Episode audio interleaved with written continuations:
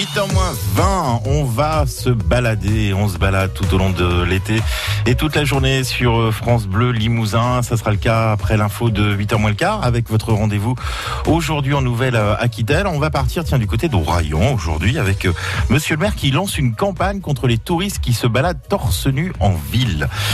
Comment ça se passe? Est-ce que cette campagne est bien accueillie? On va tout euh, vous dire aujourd'hui en Nouvelle-Aquitaine tout à l'heure. À ne pas rater sur France Bleu Limousin juste après l'info de 8h moins le quart, c'est-à-dire dans 6 minutes à peu près. En attendant, c'est le livre du jour, une auteure euh, régionale que vous propose de découvrir Aurélie Jansin. Ça s'appelle Maud Mailleras, cette euh, auteure régionale, et elle signe un ouvrage qui s'appelle Hématome. Le livre du jour, Aurélie Jansens. Je m'adresse aujourd'hui aux amoureux de romans noirs, très noirs. Ceux qui n'ont pas peur d'aller affronter des personnages effrayants. âme sensible, s'abstenir. Mais pour ceux qui aiment quand c'est bien torturé dans les livres, il y a une jeune auteure qui depuis trois romans montre qu'elle maîtrise l'art de nous faire frissonner. Elle est limougeaude, elle s'appelle Maude Mayeras. Je vous propose de remonter aux origines du mal et de découvrir son premier roman qui s'intitule Hématome. C'est l'histoire d'une jeune femme qui se réveille à l'hôpital. Elle a mal partout, elle se sent vaseuse, elle ne sait pas où elle est et surtout ni elle est. Elle ne se souvient d'absolument rien du tout. À son chevet, il y a un homme qui se présente comme son petit ami.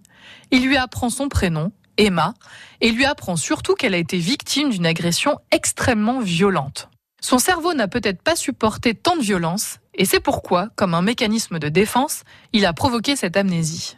Bien entendu, Emma n'a aucune raison de douter de son petit ami.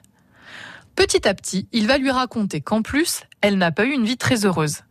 Elle a connu pas mal de drames dans sa famille, et en plus, elle ne parle plus à son père depuis des années. Bref, elle n'a personne vers qui se tourner.